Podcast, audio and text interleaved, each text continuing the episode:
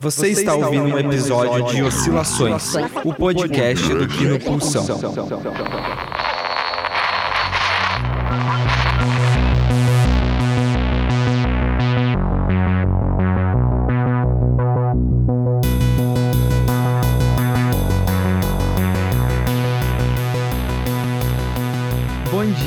Boa tarde, boa noite. Meu nome é Ricardo, eu sou graduando de Letras da Universidade Federal do Paraná e está começando agora mais um episódio do Oscilações, o podcast do Quino Pulsão. Me acompanhando hoje estão o Pedro. Olá, galera, meu nome é Pedro, sou graduando de Engenharia Ambiental e Sanitária aqui no Centro de Estudo do Mar. E o Cássio. Saudações, camaradas. Yes, camarada. E hoje nós vamos debater o talvez maior clássico do cineasta russo Sergei Eisenstein, o filme O Encoraçado Potemkin, lançado em 1925 e que apresenta uma versão dramatizada da rebelião que aconteceu em 1905 no navio que tem o mesmo nome do filme, né? Potemkin, quando os tripulantes do navio se rebelaram contra os seus oficiais ali pelas condições que eles tinham de trabalho né, na embarcação, né? E as condições precárias que as tropas seriam do baixo clero do exército tinham na época. E também esse filme ele dramatiza um pouco os eventos do massacre do Domingo Sangrento, que aconteceu no dia 22 de janeiro do mesmo ano ano, quando o exército imperial russo abriu fogo contra manifestantes protestando em frente ao Palácio de Inverno, na cidade de São Petersburgo.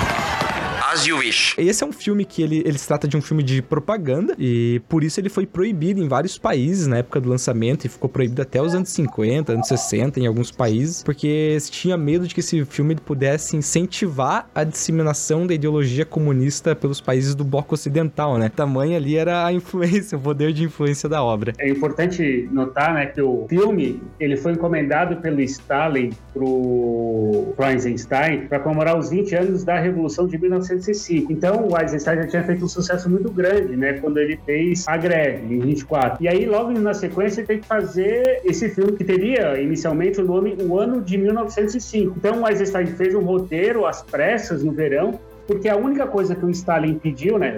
Vejam, o Stalin, Stalin é cheio de regras, é super autoritário, e ele só pede duas coisas pro Eisenstein. Ó, o filme tem que ficar pronto até o dia 21 de dezembro de 1925, e o filme não pode ter um fim melancólico, um fim triste, tem que ser algo para cima. Então ele tinha completa liberdade, mas um tempo muito curto. Não à toa, o filme é quase que um filho do Eisenstein, porque ele demora nove meses para ficar pronto, é uma gestação. E, né, e dessa gestação, ele gastou 15 dias para editar 15 mil metros de filme. Né? O filme ficou. Caraca, é, ficou com 1.800 metros. Veja, né, nós estamos falando de filme que era feito na película, então Sim. são metros, não são dados, não são bytes, não são kilobytes. É, é, você tem que ficar olhando o negativo ali numa mesa que passa o filme, passa negativo por negativo, negativo por negativo. Sim. E fazer isso em 15 dias, meu querido, ele começou com 15 mil, hein? Ele reduziu para 1.850. Mas o que acontece também é que o filme foi censurado uh, em vários países e a versão que a gente conhece hoje não é a versão que o Eisenstein fez. A versão que o Eisenstein fez foi as pressas e tal. E aí, quando ele leva o filme, quando o filme vai para a Alemanha, ele vai com uma música e, que, do Edmund Meisel. E essa música depois é cortada, a versão mais comum é utilizada pelo Dmitry Shostakovich e algumas cenas, mesmo nesses países que foram permitidos, inclusive o filme que vai para os Estados Unidos, que lá é permitido, é, sofre várias censuras, né? Então o filme é censurado em parte. E a gente não vê, por exemplo, a, a, figura inicial do discurso do Trotsky. O espírito do motim varreu a terra.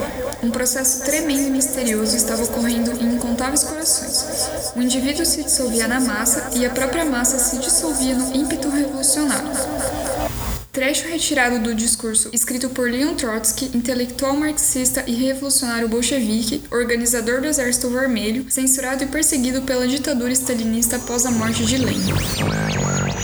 O Trotsky era inimigo do Stalin. Fizeram a revolução juntas, mas depois se tornam inimigos porque o Stalin fica autoritário. A versão que a gente conhece, que a maioria de nós vemos, não é a versão do Eisenstein, é uma outra versão do filme, mas nem por conta disso deixa de ser uma das peças, uh, ou um dos 100 filmes, ou um dos 10 filmes. O próprio Chaplin disse que era o melhor filme que ele tinha assistido, o melhor filme que já tinha sido feito no mundo. Eu, eu acho que esse é um ponto que a gente pode começar então a discutir sobre essa questão das diferentes versões do filme, porque a versão que eu assisti, ela não chega a ter esse, essa cena do discurso do Trotsky. Ele chega a ter alguma questão assim de ter hum, essas diferentes versões, o filme ter, ter sido removido uma quantidade grande de cenas e de duração mesmo, porque a versão que eu assisti ela tinha uma hora de duração. Eu acho que nem chega a ser direito um longa-metragem isso. É, é, um longa-metragem em geral hoje é, a gente considera a partir de 40 minutos já, né? Isso é depende muito, mas tem que ver que na época 40 minutos é bastante coisa, significa muitos metros de filme. Em geral, você filmar 40 minutos, você precisa ter outros muitos metros de filme. Sim. E isso custa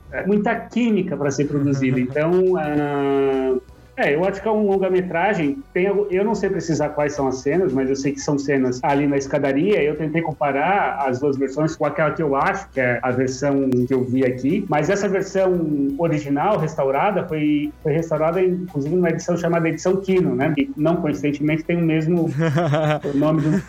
pois é. Kino é uma palavra multilingüe, a qual aparece em diversos idiomas como o alemão, o polonês e o russo, utilizada para se referir ao sentido da visão a imagens em movimento, aos filmes e ao cinema em geral.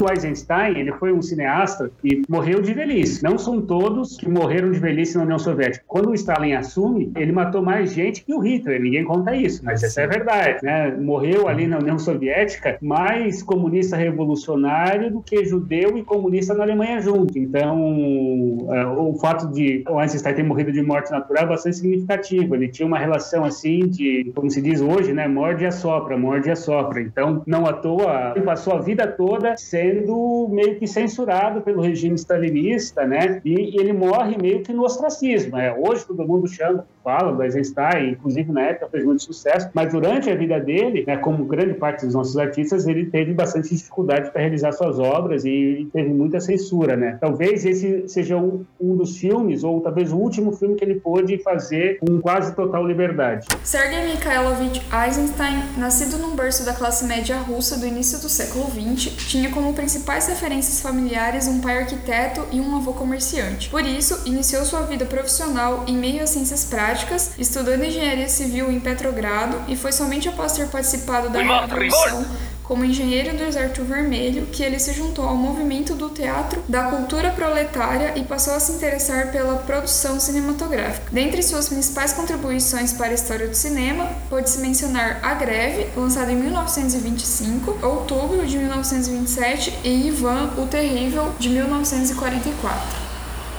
É uma coisa que eu já ouvi falar a respeito da obra do Eisenstein é de que os filmes dele, quando ele começa a carreira cinematográfica dele, ele ia para uma abordagem bem de, de propaganda do, da ideologia socialista comunista, né? Bem de propaganda revolucionária mesmo. Mas quando ele vai é, evoluindo mais pro final da carreira, ele vai fazendo filmes que retratavam mais o lado, digamos assim, tradicional, histórico da Rússia, sabe? Tentando resgatar um pouco de uma coisa que seria não é exatamente o idealismo do passado, mas de. Seria, acho que, o, contraponto do que o, os socialistas queriam fazer, de romper completamente com toda a história russa e começar do zero uma coisa nova. E ele passa a fazer filmes ali sobre o Ivan, o Terrível, que foi um czar russo. É bem complicado isso, porque quando a gente fala assim, socialistas, né? Se a gente for entrar nessa discussão, vai brigar com todo mundo, porque Sim. tem gente que diz que o stalinismo que estava lá não eram os comunistas, não eram os socialistas, os socialistas eram os que estavam na oposição. Se a gente for entrar nessa discussão, fica meio difícil isso. Mas o fato é que o início da carreira dele é marcada por uma agitação muito mais forte, porque ele tem aquela pulsação da revolução. Veja, ele entrou, quando estava em 1917, ele tinha 19 anos. Sim. Ele entrou num grupo chamado Prolet Cult. O Prolet Cult era um grupo de artistas, um grupo, eu digo assim, eram 500 mil artistas. Veja, o Partido Bolchevique, que é o partido que faz a revolução na União Soviética, tinha 620 mil filiados. E o grupo cultural tinha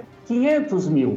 É o grupo cultural que... hoje do Brasil que tem 500 mil pessoas envolvidas em uma concepção de arte. E a concepção de arte deles é fazer arte proletária, fazer arte para o povo, sobre o povo daquilo, e usava todos os elementos que tinha ali. Só que mais do que isso, ela se propunha também a construir algo e ao mesmo tempo mudar, fazer com que as pessoas tivessem uma perspectiva crítica daquela situação. Não à toa, o Eisenstein vem de uma família nobre. O pai dele estava no Exército Branco, ele lutou no Exército Vermelho, oposição ao Exército Branco. Tinha uma questão pessoal. O, o Eisenstein estava do outro lado.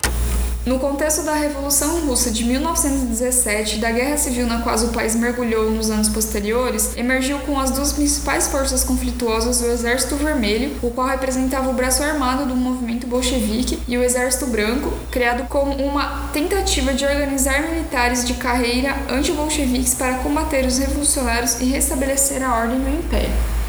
E ele entra meio que para o mundo da arte, porque ele, ele é arquiteto, vem de uma família de arquitetos, de engenheiros. Naquela época tudo era meio junto, arquiteto e engenharia. E aí ele entra para fazer desenho de cenário para o Maya Hall, que era um grande diretor de teatro, que tinha rompido com outro grande diretor de teatro, que era o Stanislavski, até hoje Stanislavski é muito usado pelos artistas da Globo. Qualquer filme, ah, eu uso o método de Stanislavski. Alguém já deve ter ouvido falar nisso aí, né? Há mais de dois mil anos, desde a tragédia grega, mas só recentemente há uma diferença estabelecida entre o que é ator e o que é personagem. O personagem é mais fácil talvez de entendermos porque é aquela entidade real ou não real, né? Pode ser eletrônica dos animes, pode ser um desenho, pode ser aquele personagem que nós vemos no teatro, aquele personagem que nós vemos no cinema, mas ele está na cabeça do espectador. O ator é aquela corporificação do personagem, né? No caso do teatro, o ator pode ser aquele humano, aquele ser humano de carne e osso que interpreta um conjunto de ações que o espectador coloca na cabeça dele como sendo o personagem, né? Interpreta aquele conjunto de ações do João, da Maria, como sendo, por exemplo, do Hamlet é, ou do Romeu e da Julieta. Mas os espectadores vê o personagem, né? É, o personagem só está na cabeça do espectador. O ator não. O ator é aquela entidade física que está ali no palco, em carne e osso, que tenta representar um personagem. O primeiro a fazer isso a, a, tentar encontrar um método que aproxime o ator do personagem foi o Stanislavski. Veja, o teatro tem mais de dois mil anos, mas as teorias de representação teatral elas são muito recentes, datam aí do século XIX para o século XX. E o Stanislavski cumpre uma função importante nisso, porque é um dos primeiros a criar um método para o ator, né, para o ator se aproximar do personagem. A própria diferenciação entre ator e personagem é uma diferenciação recente, não tem mais de 500 anos. Se confundia muito antes o que era ator e o que era personagem. Só recentemente é que a gente tem essa noção, e muitas pessoas ainda confundem, né, é, o trabalho do ator e o que é o personagem. Então vamos lá, o ator é a entidade física que nós vemos, né, de carne e osso, e o personagem é aquilo que está na cabeça do espectador que relaciona todas aquelas ações físicas uh, que ocorrem no espaço, seja ele no espaço do teatro, seja no espaço do anime, seja no espaço uh, literário, aquelas ações que ocorrem, aqueles pensamentos uh, que ocorrem na literatura e ficam na cabeça do espectador, isso constitui o personagem essa reunião desses eventos. Portanto, o Stanislavski vai tentar fazer um método, um método de ações físicas que vai tentar aproximar os sentimentos do ator aos sentimentos que o personagem deve comunicar. E por conta disso, por fazer um, uma espécie de método para ser utilizado em espetáculos do tipo realistas, naturalistas, ou seja, que tende a aproximar a arte da vida real, tende a fazer uma aproximação no sentido de mostrar exatamente como aconteceria na vida real, ele faz um grande sucesso no início do século e faz um grande sucesso durante todo o século XX, porque a maioria dos espetáculos, a maioria das obras artísticas tendem a ser realistas naturalistas, ou seja, tendem a imitar, imitar é, falando grosseiramente, né, imitar a vida real. Por outro lado, Stanislavski tinha um discípulo chamado Meyerhold, que rompe um pouco com isso, principalmente por conta dos períodos eh, pré-revolucionários da Rússia e vai propor um teatro em que as ações físicas elas são muito mais do que uma aproximação, uma tentativa de aproximação eh, entre eh, os sentimentos do personagem e aqueles sentimentos do ator. E aí essas ações físicas tendem, no método do Meyerhold, tendem a cumprir um outro papel, que é um papel simbólico. E por conta disso, o aspecto teatral, o aspecto estético da obra é um aspecto uh, que poderíamos dizer mais grotesco, ele é mais simbólico. Então, uma ação do Meyerhold, no teatro do Meyerhold, tende a ser muito mais escancarada. Uma facada, por exemplo, não tende, mesmo que o objetivo seja esconder a facada de um personagem no outro, ela não seria escondida, ela seria escancarada, mesmo que seja para demonstrar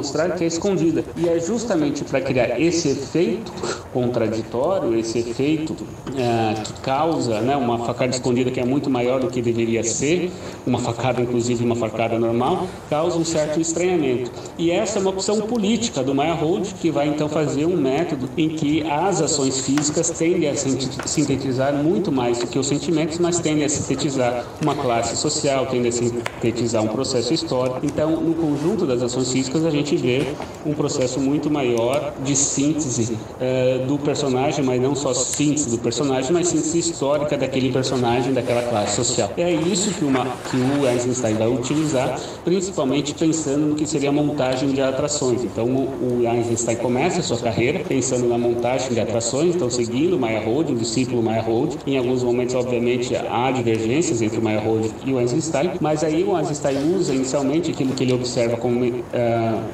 montagem de atrações, que é fazer com que uma ação uh, do ator possa simbolizar muito mais do que uma própria ação. Então, ao invés de simbolizar a alegria extrema de um personagem, esse personagem Ou se o personagem fica com uma raiva extrema, ele faz uma outra ação que não é aquela ação que nós esperaríamos para simbolizar aquele, a, aquela situação no qual ele se encontra. Então, por exemplo, se um personagem tem que entrar na cena como espião, ele entra travestido de galinha, né? Ele não fica escondido na cena, ele é muito pelo contrário, ele é evidenciado na cena para mostrar que ali há um espião, ou seja, há um processo de criar uma atração dentro da cena para evidenciar uma situação e, é, ao mesmo tempo, potencializar aquela ação. E é por conta disso que nós vemos nos, nas interpretações é,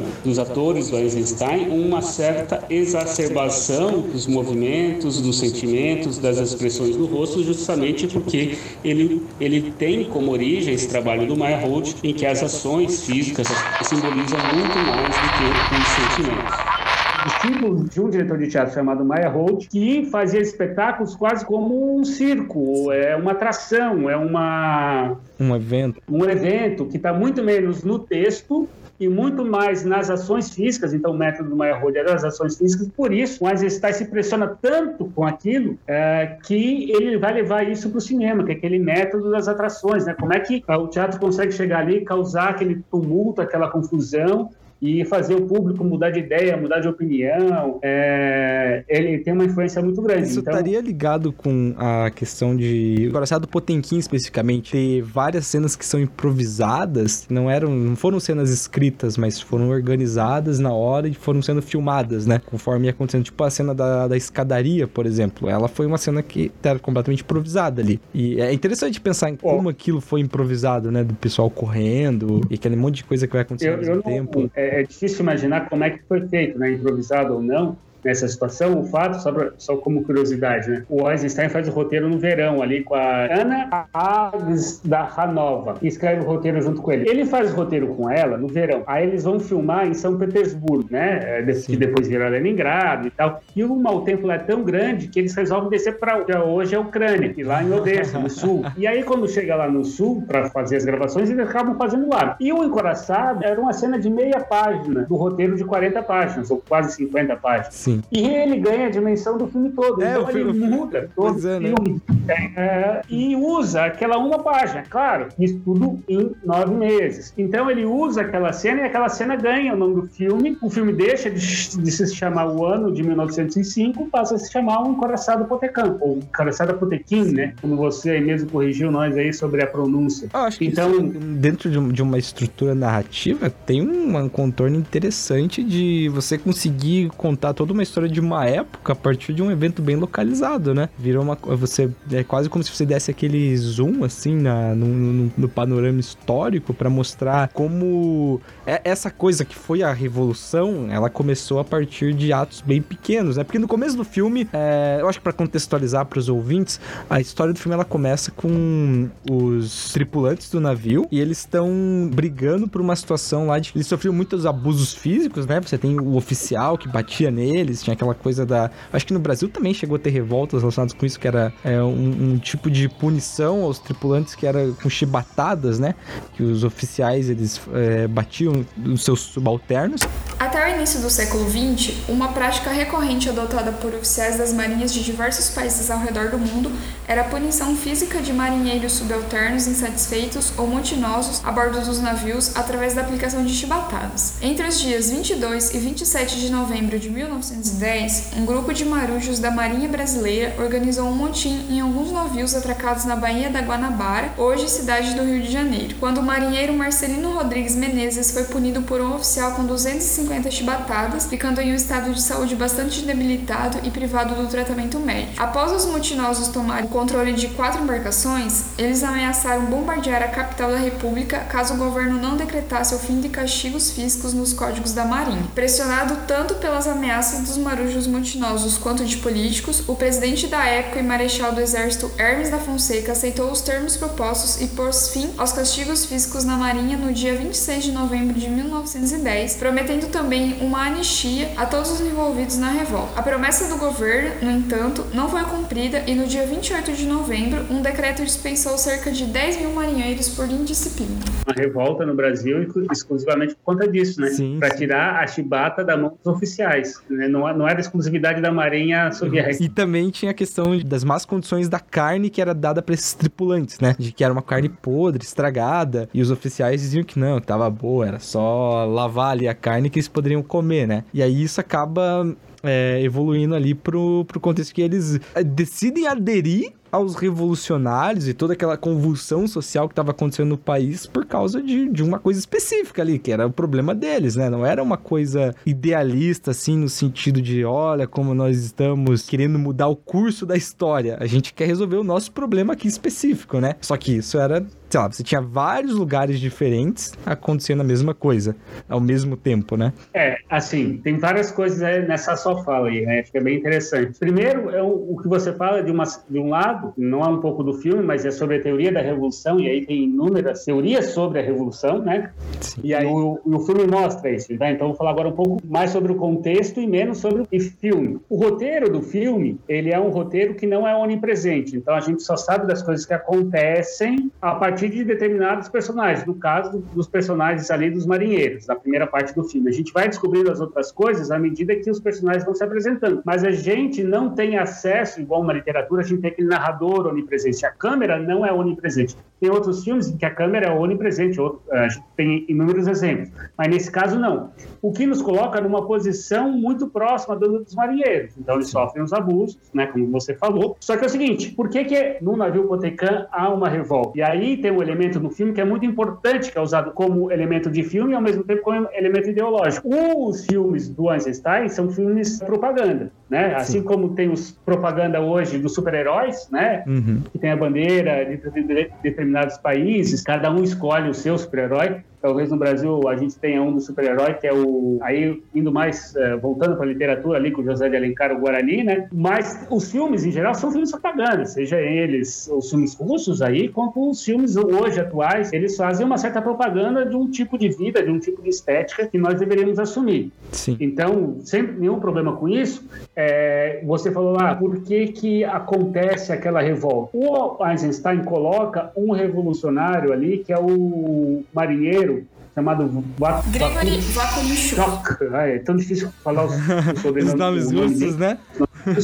Os, caras levam as chibatadas e logo na sequência das chibatadas, ele aparece dizendo: Irmãos, não podemos aceitar isso, temos que fazer alguma coisa. Posso não estar dizendo aqui exatamente as palavras, mas é, ele diz, é, na verdade, naquela telinha preta, escrita sim, lá, sim, né? É. As traduções. Só, só para avisar, o ele, filme não ele é podemos aceitar isso, temos que fazer revolução, nós estamos aqui apanhando e tal, não sei o quê. E ninguém faz nada. Diz assim: sim. ah, é, concordo, beleza. Mais ou menos como é hoje, né? Você vai um cara lá e diz assim: ah, o postinho aqui não funciona e tal. O cara diz: ah, é, também concordo. Mas na hora vamos ver, ninguém faz. E aí, o filme, ele se desenrola do fato de que os caras são punidos porque eles não querem comer. Não, vamos pois é, né?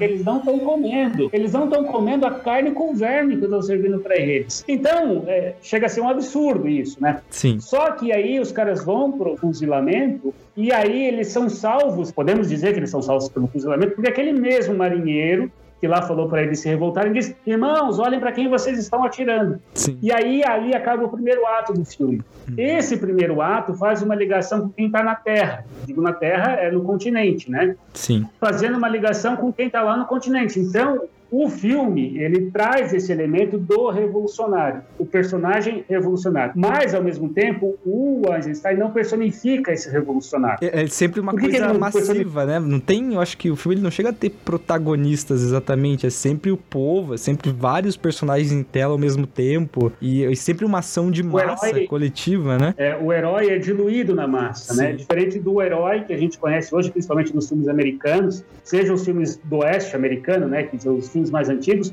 o herói é aquele que vai trazer. Bom, o herói americano dos filmes do Velho Oeste muda ao longo da história do cinema, né? Conforme. Mas tem uma época na história do cinema americano em que o herói é aquele cara que não é mais o bandidão, mas Sim. é o cara que traz a lei pro Oeste, é o cara que vai trazer a justiça, que vai trazer a discussão. Não, não quero brigar, vamos primeiro discutir. Porque isso era importante ideologicamente para a época. Sim. No caso ali da União Soviética, é um filme de encomenda, né? É um Sim. filme para mostrar a importância do revolucionário. E isso faz parte, tem uma teoria trotskista até que diz, ah, é importante ter o revolucionário, se não tiver o revolucionário, não tem revolução. E aí o Eisenstein coloca isso no filme. Mas, uh, independente, né, para a gente não entrar muito nessa discussão, mas voltando para o filme, o que, é, o que eu acho que é interessante é que ele faz isso de uma maneira magistral, assim, porque ele rompe com o que é o roteiro tradicional, que é o, aquele roteiro da literatura em que a gente tem um herói, tem um isso, personagem isso que eu ia, que eu ia falar, porque eu, eu, esse filme, ele. Quando eu tava assistindo, ele me lembrou muito de outros dois filmes que são mais ou menos do mesmo período, também são filmes do, da primeira é, parte ali do século XX, bem nesse contexto das revoluções e tudo mais, né? E do começo do cinema ainda também. E que foram é, outros dois filmes que tiveram o mesmo impacto cultural em termos de desenvolver a mídia, a linguagem audiovisual, que também são obras de. daria para dizer que são obras de propaganda ou bem ideológicas, num certo sentido que é o filme do D.W. Griff, que é o Nascimento de uma Nação, e o outro filme é um filme alemão feito já na época do regime nazista, chamado Triunfo da Vontade. Sim, esses filmes eles são é, consagrados, né? Esse daí, o último, se não me engano, é um, é um documentário. É, o Triunfo da Vontade e... é da Leni Riefenstahl, que era, ela era, eu acho que ela tinha essa mesma pegada talvez do, do Eisenstein de, de receber dinheiro do, do regime para fazer filmes pró o regime, né? E tinha essa liberdade ali, assim, para. É, liberdade naquelas, o né? Próprio, o próprio Goebbels, né, que era um, o, o regime nazista, disse que o regime tinha que ter um encoraçado nazista, né? Sim, sim. Veja, é um nazista reconhecendo a importância do encoraçado Potecan sim. e sabendo da importância estética dele, né? Sim. E talvez um, um dos grandes sucessos do Eisenstein, assim, da eficácia do trabalho dele, é o fato dele utilizar um negócio que é essa montagem de atrações. O que, que essa montagem de atrações é? É uma montagem que busca encontrar ou fazer na cena, no espetáculo, né? Isso tem muito mais no teatro, um elemento essencial ali um elemento fundamental que vai despertar uma determinada emoção no espectador. E ele busca fazer isso de um modo mais, muito científico, assim, é se calcular exatamente qual é aquela sensação que o sujeito vai ter isso, quando vê essa cena. Essa é a coisa que eu fiquei e pensando aí, enquanto eu vi o filme, assim, comparando com o que a gente tem de, eu acho que no cinema mais ocidental, a gente tá acostumado com obras muito mais focadas na narração, né? Você tem essa coisa que você tinha falado da estrutura literária, um pouco teatral, talvez. Você tem os personagens, tem uma história, tem um drama que se desenrola. E isso no Nascimento de uma Nação é muito, muito específico. Ele tá contando história de pessoas específicas dentro de um contexto histórico. É uma história de uma família, se eu não me engano. E aí vai mostrando os membros dessa família que vai pra guerra e tudo que vai acontecendo no entorno dessa família específica, de, que tá vivendo a história da Guerra Civil Americana. E até mesmo o Triunfo da Vontade, que embora seja um filme bem mais de propaganda, talvez até do que desses três filmes é o filme mais de propaganda que tem, ele ainda tem uma, uma história de um personagem, tem o, o, o, Hitler, ele é quase que o personagem central, ele sempre aparece na maioria das cenas, ele tá presente em todo lugar, ele é quase que um personagem do filme, encarnando todo aquele sentimento, aquele espírito da época que a Alemanha passava no, no período, né? E eles tentam construir essa narrativa, né, digamos, mais dramatizada. Já o. Né? o enquanto o filme do, do Eisenstein, ele é, ele é totalmente didático. Parece que o Eisenstein ele tá tentando te ensinar uma coisa. É... Aí uma coisa que eu discordo. Não é didático, não. Você diz Mas continua. Não é Fica didático. Lá. É porque eu tenho a impressão de que ele parece que ele tá tentando te dar uma aula sobre a, a revolução, sabe? É uma coisa assim muito. Eu não digo que ele seria uma crítica do filme, não. Eu acho bem interessante como ele usa muita cena abstrata, muita coisa assim de. Por exemplo, na cena em que o, o, o navio ele bombardeia o palácio em que os. Acho que eram os generais da, da do exército russo estavam abrigados, né? E ao invés de mostrar os generais lá morrendo pela explosão e qualquer coisa assim, o filme ele mostra estátuas de leões com medo, né? Estátuas de leões meio acuados. E você fica, meu, mas que coisa mais doida. E ele fica fazendo essas composições. Por isso que eu acho que não dá pra dizer que o filme é didático, né? É, o Einstein é até acusado de ser intelectualista. Isso, e essa era a palavra. Essa era a palavra.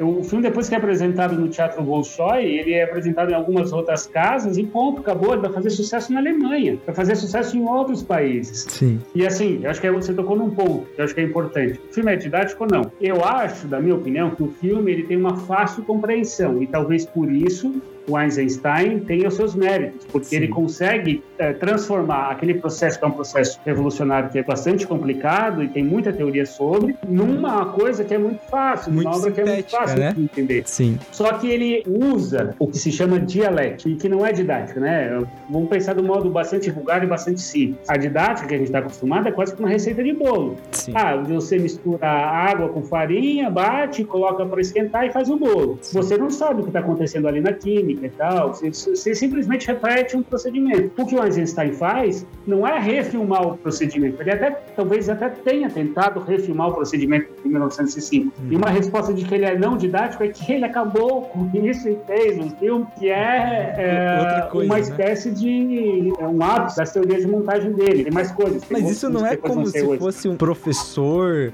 tentando dar uma aula sobre um tema e aí ele vai buscar o exemplo para tentar explicar o assunto que ele quer passar. Porque isso é interessante, até porque isso reflete na própria duração do filme. Porque eu acho que desses três filmes, o Encoraçado Potemkin, ele é o menor filme que tem. E ele também é muito rápido, sabe? As coisas no filme acontecem muito rápidas. Ele é bem condensado, assim. Tem um.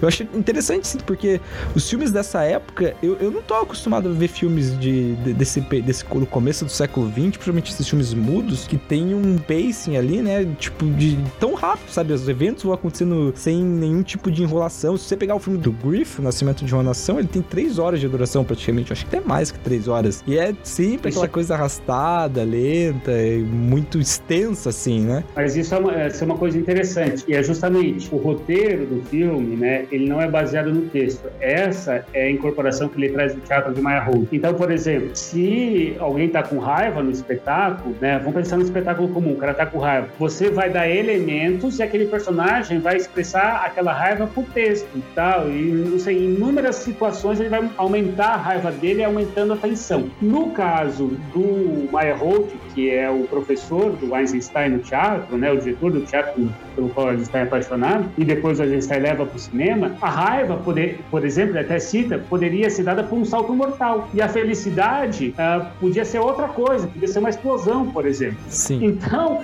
é uma síntese, assim, e que ao mesmo tempo é um pouco intelectual intelectual, porque você precisa ter um pouco de noção. Então aquilo entra direto no seu sentimento. Então você conhece pelo jogo livre das paixões, né? Então é essa a ideia do Eisenstein, ter uma atração. A atração, na verdade, o que é? É provocar o conhecimento crítico sobre a ideologia do fenômeno a partir do jogo de emoções. Eu acho que o filme, ele ele tem esse, como você falou, ele tem esse ritmo muito intenso, Sim. mas ao mesmo tempo ele trabalha com muitas oposições. Então Sim. ele está sempre chocando uma coisa com a outra, em choque. Então é os oficiais que estão em choque contra os marinheiros, uhum. é os tons de claro em choque com os tons de azul, é o dia junto em choque com a noite, é a luz e o nevoeiro em choque. E é Até esse... a própria trilha sonora, né? Se for ver assim, dos momentos sombrios, parece que ela é mais dramática, e quando tá mais agitado, parece que igual na cena da escadaria, né? A trilha Sim. sonora fica mais agitada, né? Uhum. Na cena da escadaria tem umas coisas interessantes, como você falou, porque o Eisenstein brinca com os ritmos. Então, por exemplo, os soldados descem numa marcha, meio que lenta, entre aspas,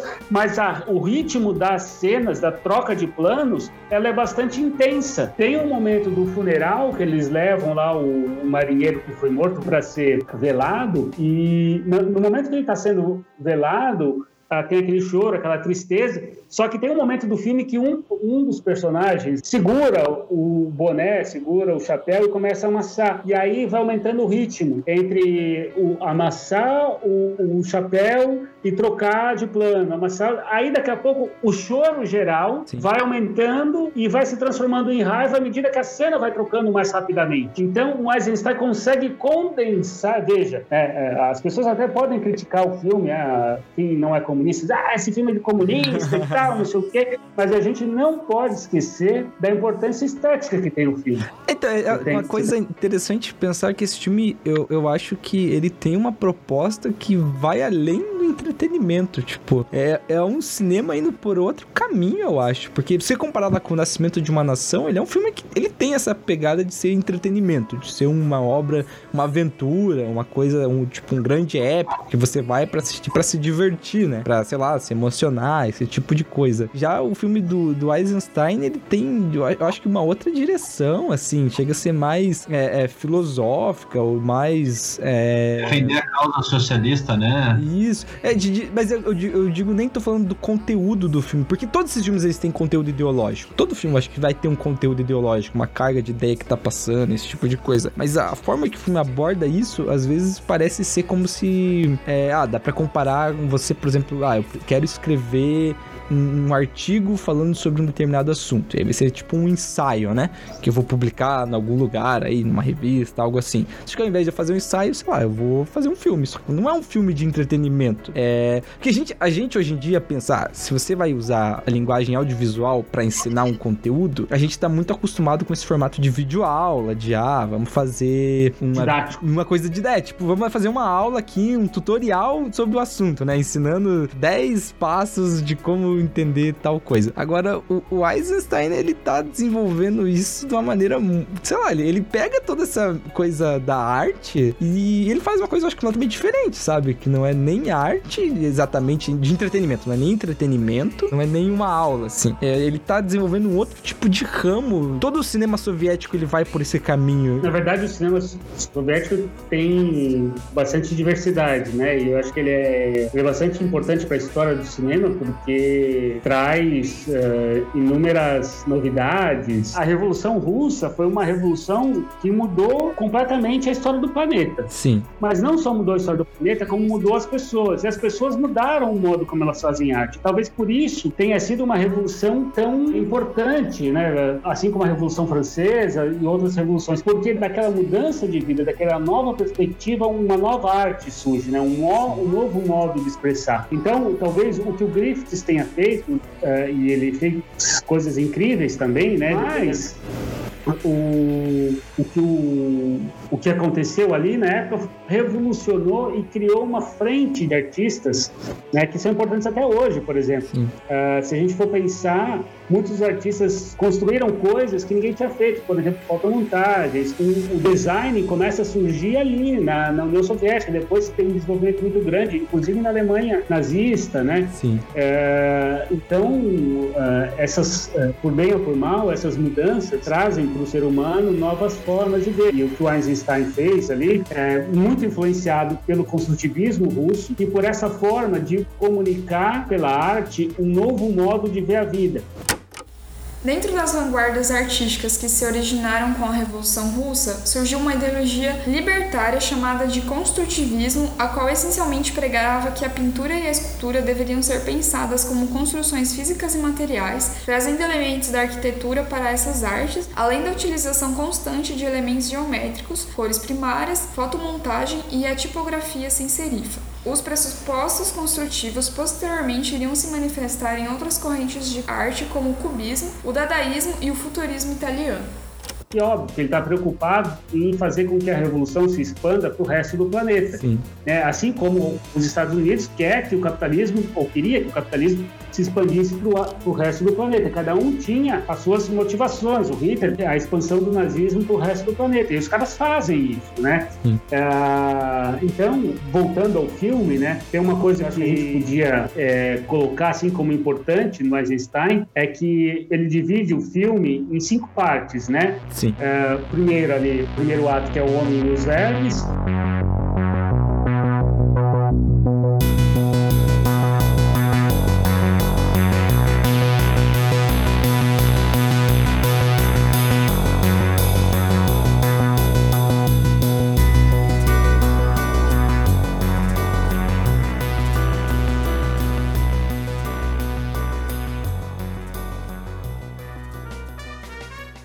Depois, o drama do castelo e da popa.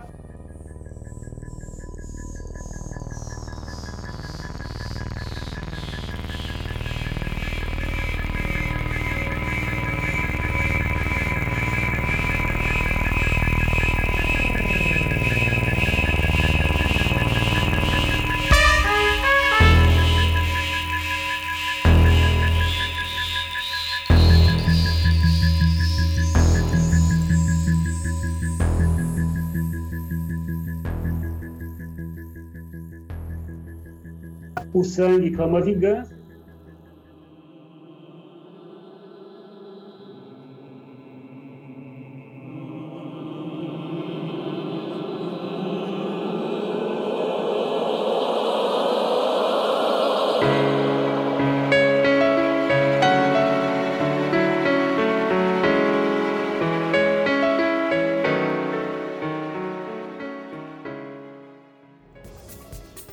Escadaria de Odessa.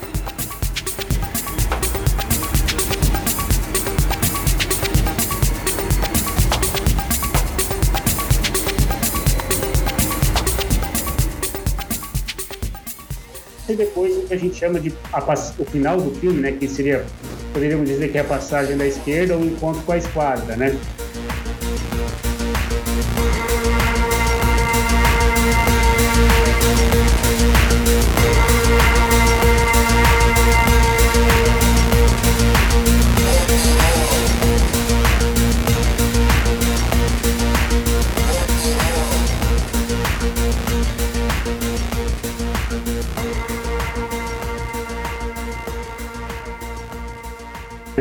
Uma parte importante no filme, que é quando o marinheiro lá, ele, no final do, do segundo ato, ele grita irmãos. Quando ele grita irmãos, ele faz uma referência aos irmãos que estão no continente. Sim. E ele cria essa relação espacial entre o navio, né, aquela célula no navio, uhum. e o continente, né, meio que dizendo, ó, oh, o que aconteceu aqui no navio pode acontecer aí no continente também, Sim. né, numa uma, uma, uma, perspectiva de que a revolução é possível, e, e ele faz isso através eu, do filme, né, filme, ele mostra quais são essas etapas, a gente até poderia dizer que é didático porque é de fácil compreensão, Sim. mas não é didático, é dialético, e por que dialético? Porque ele, a dialética, né, tem origens lá com Platão, depois em Hegel, e depois é desenvolvida pelo Marx Marx no Capital, no livro 1. Ela, no fundo, uh, porque o Hegel é mais de direita e, a, e o Marx de esquerda, né? Mas o fato é que quando você tem, basicamente, a grosso modo, na dialética, é o choque de oposição. Então, você junta planos opostos, né? E a partir desse choque desses planos, você tem um terceiro conceito, um terceiro sentido. E esse terceiro sentido é muito importante, como você citou lá, a, joga o canhão e ao invés de mostrar os generais, mostra os leões assustados, mostra os leões, mas como isso? E aí, o que importa para nós não é o horror do general morrendo, o que importa para o Eisenstein não é o horror do general morrendo, é, o, é mostrar, olha, ele não era tão sólido essa construção, não era, esse leão não era tão vistoso, e cadê, cadê isso agora, né? Ele brinca, o legal de assistir um filme como esse é que as coisas não estão prontas. Quando você vai assistir um filme de super-herói, por exemplo, americano, um blockbuster da vida, é um filme uh, de entretenimento, né? Você falou de entretenimento, uhum. você sai do filme meio que se achando burro, porque não tem nada no filme além daquilo que você está vendo. Sim, sim. É, é... O filme é aquilo, ele conta tudo para você. No filme do Eisenstein, você assiste, assiste de novo e você está sempre aprendendo uma coisa nova. Mas tem outros filmes também que isso acontece. E é uma coisa, vai de novo e vê outra. Poxa. Nesse estilo que o Eisenstein desenvolve ali de, de cinematografia, né? O pensar num paralelo com o que acontece com, com aquela literatura que foi influenciada pelo pensamento, digamos assim, sei lá, a filosofia e a pregação de Sócrates na Grécia Antiga. Que você tinha é, um, uma uma situação ali em que um cara ele começa a desenvolver o que seria uma ideologia, a gente pode chamar assim, né? Ou um modo de pensar, um modo de raciocínio. E aí pessoas, que no caso, por exemplo, Platão, começam a produzir dá pra chamar de arte a respeito do que esse cara tá falando. E aí, se você for ver, o que que, é, o que a gente chama da filosofia de Platão, essencialmente é literatura. Ele tá contando uma história, são livros com personagens que estão tendo que, vivendo situações específicas, né? Tudo bem, as situações não são mirabolantes, não são fantasiosas, são sempre diálogos, mas tem uma estrutura literária nisso. Não é uma coisa didática, não é uma coisa acadêmica, por assim dizer, sabe? Uma pesquisa pesquisa científica. Platão, ele tá só criando personagens e colocando diálogos nas, na boca desses personagens. Chega a ser quase teatral isso até, se você pensar, né? Essa literatura que ele faz, esse estilo de literatura que ele faz, tinha tanto conteúdo que hoje a gente chama isso de filosofia. A gente nem diz que é exatamente literatura. A gente criou um outro tipo de ramo do conhecimento ali das ciências humanas para analisar esse tipo de obra, né? Eu acho que o Eisenstein é esse tipo de coisa que o Encoraçado Potemkin representa. Tem uma coisa interessante, né, que a gente está muito acostumado com as coisas certinhas ali, né, como você Sim. falou, acadêmico. O Einstein talvez recupera aquilo que é mais essencial, né? Eu acho que isso é, é importante, né? Hum. O Platão começa ali antes de Cristo, né? É o nascimento da filosofia, é o nascimento da escrita, é o nascimento de uma série de coisas, inclusive da democracia. Sim. Então, o Eisenstein recupera aquilo que é de mais elementar, né? Aquilo que é, é o mais simples. Hum. É, e é muito difícil você fazer o simples Não, com, com maestria, né? É muito difícil, porque o próprio, vamos pensar aqui no ponto de vista da ciência, né? O próprio Einstein dizia, né? Um negócio quanto mais simples, muito mais sofisticado complicado é, porque ele consegue fazer uma síntese geral. Faz uma coisa simples, é uma coisa que serve para tudo. E aí o, o Eisenstein meio que faz um novo modo, nos ensina a escrever de modo sintético um filme. Esse conceito das montagens, do ritmo das montagens, da métrica entre os planos, da relação métrica entre os planos. O Eisenstein chama também um negócio que chama montagem tonal, que é ver a relação entre os ritmos em que os planos aparecem. Então, tem, por exemplo, tem um ritmo dentro do plano, por exemplo, soldados marchando, que é um ritmo do interior da cena, Sim. que se relaciona com o ritmo dos planos trocando. E às vezes são ritmos em oposição, como na escadaria da Aldez, que eles descem numa marcha do interior da cena que é lenta, que se sobrepõe e com o, o, ritmo incessante da troca de imagens quando não está mostrando essa série. Sim. E essas duas oposições nos dão uma sensação de contraste, assim, vai trocando enquanto o povo está lá correndo, se esperneando, se jogando, eles vão marchando lentamente, mas as cenas vão trocando rapidamente. E essa oposição é, causa um certo sentimento. Mais ou menos também o que acontece quando tem um ponto de virada ali no funeral né? Ali no, no, quando estão velando o marinheiro e que tá todo mundo triste e aí o, o, plano vai mudando, se tornando mais intenso. Na carne, ali no, no, nos planos da carne, logo que eles dissipam a, o motim e que o, o, general vai lá e vai atrás de todo mundo, os caras começam a, a lubrificar os canhões, Sim. começam a colocar a bala no né? canhão e tal, meio que dizendo assim, pô, alguma coisa vai acontecer aí. E o ritmo, e o ritmo de troca desses planos aumenta. Isso é montagem, né? Isso comunica alguma coisa. Ao mesmo tempo que é conteúdo, é forma. E forma é conteúdo e a forma comunica tanto ou mais que o próprio conteúdo. Ele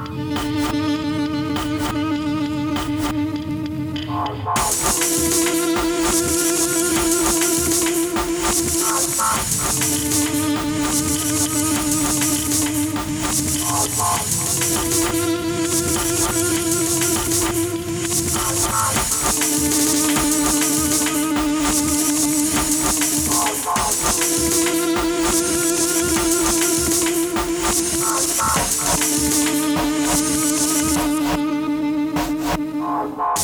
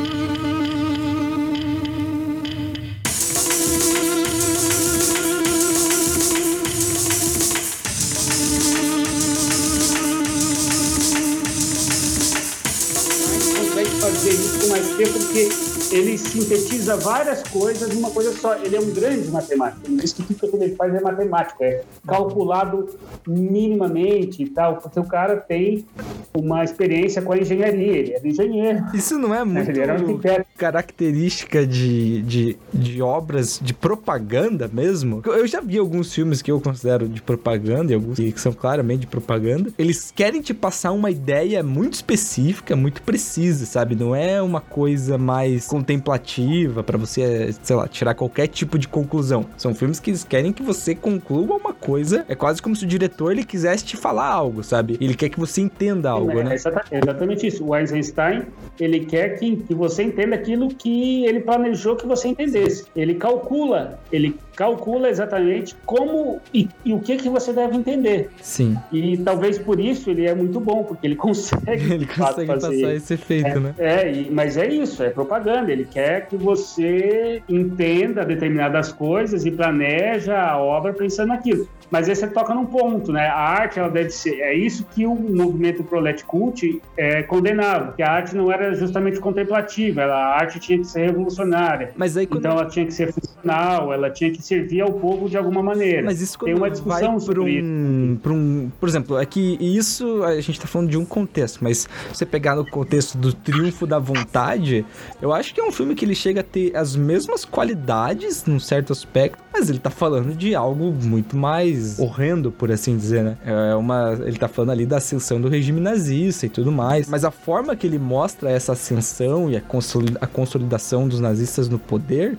é de uma forma que sempre tenta apelar para essa coisa da gloriosidade do que eles estão fazendo, né? O Reich de mil anos e todos. Ele, ele cria uma imagem de como se aquilo fosse muito bonito, fosse muito bom. E ele usa todo esse potencial da linguagem audiovisual para te vender essa ideia. E se eu acho que você é uma pessoa que não conhece nada de, de história, nem sabe quem são aquelas pessoas e vê esse filme, só esse filme, você termina o filme achando que, nossa, eles eram pessoas muito boas, eles fizeram uma coisa muito grande. Tem esse potencial perigoso, né? De uma obra desse tipo, é, sabe? Esse, no caso do Eisenstein, né, especificamente desse filme, um, vamos pensar num filme de propaganda. Em geral, um filme de propaganda, ele vai esconder a contradição da coisa. Uhum. Ele não vai te mostrar. Mas, embora o filme, a gente até possa dizer que o Coração do Potecão possa ser um filme de propaganda também, tem uma coisa legal nele, que é o fato de que ele carrega dentro de si a contradição.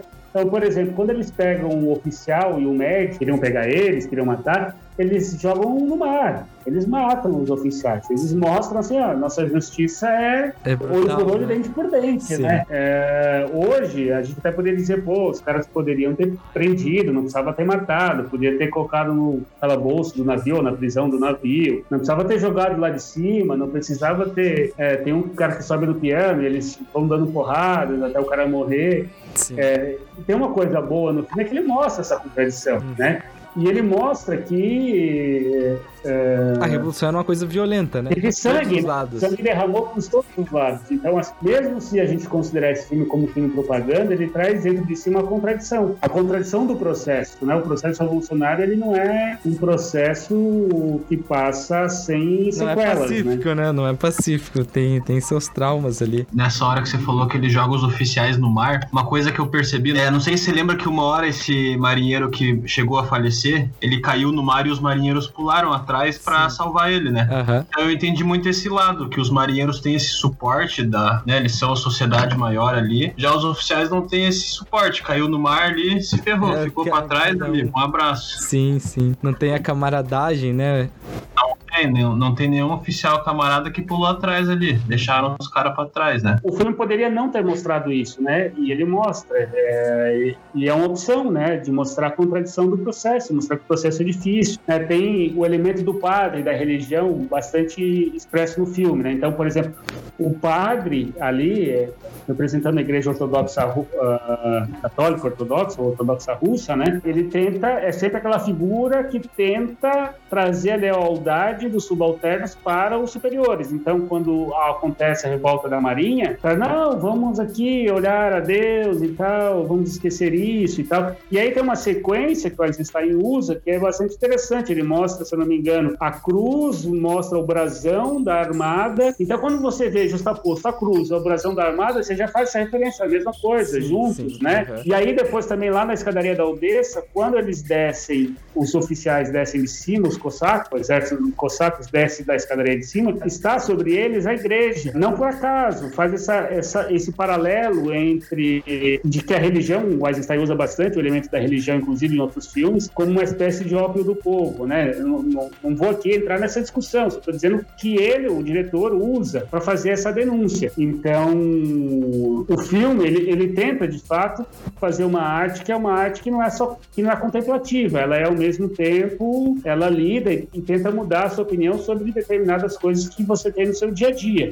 Né? Quer a gente goste disso, quer a gente não goste disso. Sim. Né? Eu não estou dependendo de uma coisa nem outra. Estou dizendo que ela é utilizada, né? É uma maneira. Uhum. Se você quer se engajar nisso, é bom que você saiba. Se você não quer se engajar nisso, é bom que você também saiba como ela está sendo utilizada, né? E acho que é por isso que a gente está discutindo aqui. Hum. Para que a gente consiga apreciar e ver como é feito isso. Mas é, é, é um filme que traz uh, a sua perspectiva ideológica, né? A gente não pode esquecer disso, como qualquer outro filme, né? Todos eles têm uma perspectiva ideológica. Mesmo as comédias românticas têm a sua perspectiva ideológica. Se você está num processo de guerra e fala de um amor que está desvinculado da vida real, enquanto o seu país está em guerra, enquanto seus pais estão morrendo, você está também falando um pouco uh, de uma perspectiva ideológica. Tudo é ideologia, né? Sim, eu acho até que fazendo um, na ponte com o a proposta do projeto Quinopulsão, nesse tipo de filme eu acho que fica muito claro o potencial de que é, essa forma de expressão, esse meio de comunicação de linguagem audiovisual, ele pode ir muito além do, do que a gente está acostumado a ver, sabe? Ele pode ser muito além de, do que só entretenimento e pode ser muito além também de que uma coisa só didática. Ele realmente, o audiovisual, ele tem esse poder, esse potencial de ser usado para tratar de assuntos mais sérios, mais criativos, talvez, sabe? Desenvolver ideias ideias de se comunicar através dessa mídia, né? Até acho, por exemplo, que quando a gente olha as fake news, assim, né? Todo mundo acostumou aí, viu aí os debates que aconteceram nos processos eleitorais, eles continuam. Mas, em geral, eu tenho visto que alguns deles parecem até utilizar a montagem de atração do Eisenstein, que às vezes as pessoas fazem uma coisa sem saber de onde ela vem. Vamos pensar aí o, o Ricardo Salles nessa última polêmica. O Maia critica o cara e ele diz assim, nhonho. Foi dizer, ele, Quando ele faz isso, ele cria uma atração. Qual é atração? É um nhonho. O que, que, o, que, que o Maia estava falando mesmo? Uhum. Ninguém lembra. Sim. o cara consegue sintetizar uma coisa que é tipo, vamos criar uma atração que simbolize tudo isso e diz assim, isso aqui é uma brincadeira, não, não é crítica. Então aquilo que era uma crítica vira uma outra coisa que é uma piada. Sim. Porque o cara consegue trazer um elemento atrativo, um elemento, aquilo que o Einstein falava, né? Vou expressar felicidade eu não vou colocar uma pessoa rindo, vou colocar uma explosão, vou colocar uma pirueta, porque é algo muito maior que te faz esquecer de tudo. E aí você junta aquelas duas coisas, tem uma outra coisa. Então você junta a crítica do Maia e junta o, o que o, a não crítica do Ricardo Salles ao Maia, que é um nhonho, você tem uma terceira coisa que está para além de tudo isso.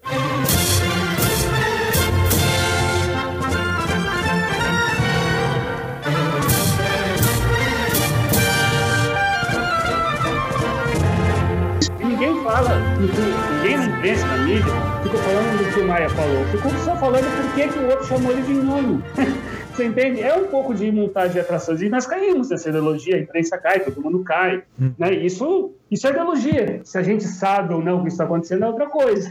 Mas eh, tá aí, montagem de atrações. E isso tem muito na, no, no, WhatsApp e tal. Claro que num modo não tão cinematográfico, mas tá aí. É o primeiro filme que eu assisti de cinema mudo. Comparado aos filmes que a gente assiste, é um filme um pouco mais paradão pelo fato de ser mudo, mas para mim ficou evidente a defesa da, da causa socialista deles, né? Uhum. Que até no início ele, o, a frase do Lenin é citada, né? Acho que é a abertura do filme. E essa revolta deles contra as classes dominantes, né? Que eu acho que seriam, não sei se estou certo, seriam os oficiais, né? Que é o, o exército que. Eu acho que ele tá então... personificando nos oficiais toda uma estrutura social que existe Sim, no né? país inteiro. Então, seria a classe, que seria as classes dominantes que os socialistas seriam contra, né? Que assim foi o que eu entendi. Eu gosto muito dessa obra, uh, primeiro pelo conteúdo, que tem uma certa identificação, e depois pela forma. Eu acho que é, é, uma forma de comunicar muito efetiva. E o filme tem uma coisa que é muito bom, que é o que o próprio Einstein faz, que ele desenvolve a teoria da montagem. O Einstein sempre considera como uma montagem o elemento mais importante do filme. Eu sempre achei que dentro do cinema a montagem também é uma das partes mais importantes, né? Como você vai dispor. No fundo, assim, a montagem é um processo final, porque tem o sujeito que pensa, o roteiro, o sujeito que às vezes é o mesmo que faz tudo isso, né? Mas pensa o roteiro, pensa o storyboard, faz a gravação, né? Constrói todo o cenário, personagem, tal, tal, Mas no fundo, o que vai pro filme é quem vai montar, quem vai colocar um plano do lado do outro. E quem vai colocar um plano do lado do outro é o montador. E ele pode montar uma história completamente diferente, ou muito diferente daquela que foi pensada inicialmente, na medida em que ele justapõe os planos. Né? Isso que é montagem, é justapor os planos. E aí, é... eu gosto muito desse filme porque ele traz conceitos de montagem muito interessantes que podem ser usadas para além do cinema. Uhum. Né? É, então, como o Ricardo mesmo falou, né, que são elementos sintéticos que sintetizam uma série de ideias num conjunto de dois planos. Então, quando você olha a mudança de plano e, a, e o ritmo que isso acontece, e se você para para cronometrar, você diz que o filme paradão, mas esse não é um filme paradão para o início do século, como o Ricardo mesmo está falando, é um filme que troca de planos, você conta lá a cada três segundos. Alguns planos trocam a cada três segundos. Pega os filmes da época e veja quantos deles trocam plano a cada cinco, cinco segundos. Hoje, um filme de ação, que é um filme que faz sucesso, que é dito não paradão, ele troca de plano a cada cinco segundos segundos, né? A taxa de troca de plano dele é de 5 segundos. O Eisenstein está fazendo isso há 3, no início do século. É quase um filme de ação, ele nem tem os filmes de ação, os filmes de ação começam a surgir depois. É bastante revolucionário porque é um filme que troca de plano, e é bom a gente começar a perceber isso. Ele troca de plano muito constantemente, recicla alguns planos, né? Às vezes parece que a gente tem não, mas essa cena eu já vi. E, de fato, ela é copiada de novo, em uma outra parte. Mas é interessante, eu acho que finaliza filme, não sei se o meu, talvez o filme favorito, eu acho. Não tô escolhi ele, mas é muito bom. Isso que você falou da questão da violência é interessante, porque esse filme, ele, talvez pra época, ele é um filme extremamente violento. Ele quase chega a ser. É, daria para fazer um paralelo com um filme gore, sabe?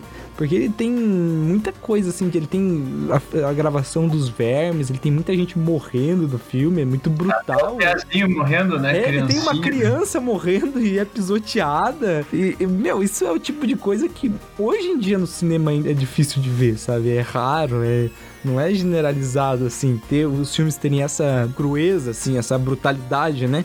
Eles sempre tentam dar uma amenizada, sabe, nas cenas e coisa assim. E o Eisenstein não tinha esse pudor, sabe, essa restrição. Ele mostrava mesmo. É, mas de modo geral, assim, eu acho que é um filme bem interessante para, principalmente pela questão da forma, sabe, da o jeito que ele usa e trabalha o audiovisual, essa coisa da, da mídia, né, da, da forma que o Eisenstein monta o filme e, e a cinematografia, o lado cinematográfico da obra, né?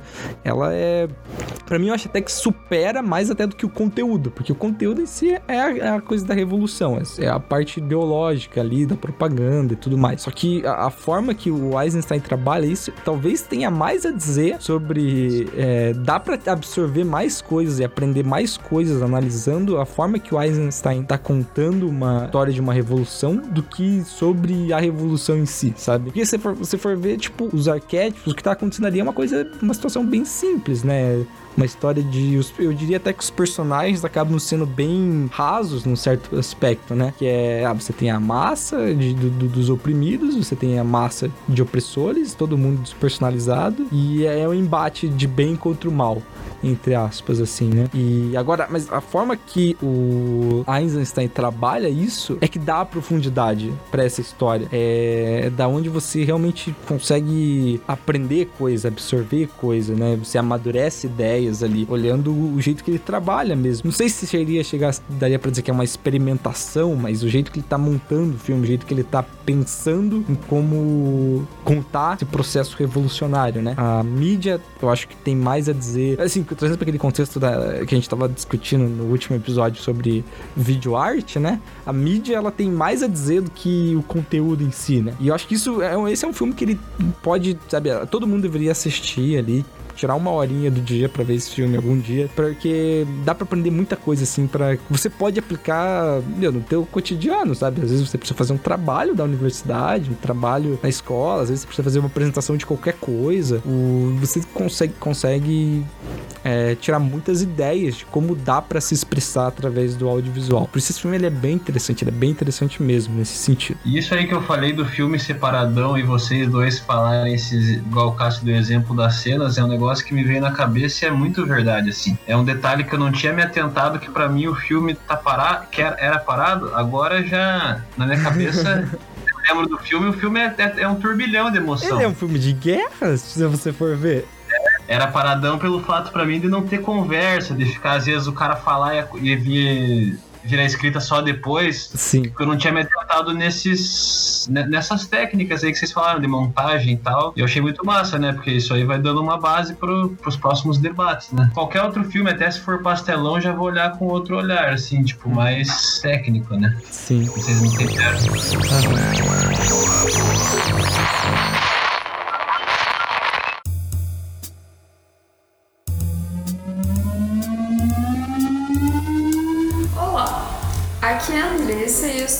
passando apenas para lembrar você de se cadastrar no feed do Oscilações no seu agregador favorito de podcasts para não perder os próximos episódios e também seguir a gente no nosso Facebook e no nosso canal do YouTube. Tanto a página quanto o canal se chamam Aqui Impulsão e neles você vai poder continuar antenado com as demais atividades do projeto. E se você se interessou pelo assunto discutido neste episódio e gostaria de saber mais a respeito do tema, leia a descrição do nosso feed. Nela você vai encontrar links para sites com conteúdos mais aprofundados e também os créditos de todos os efeitos, músicas e narrações que usamos no nosso programa.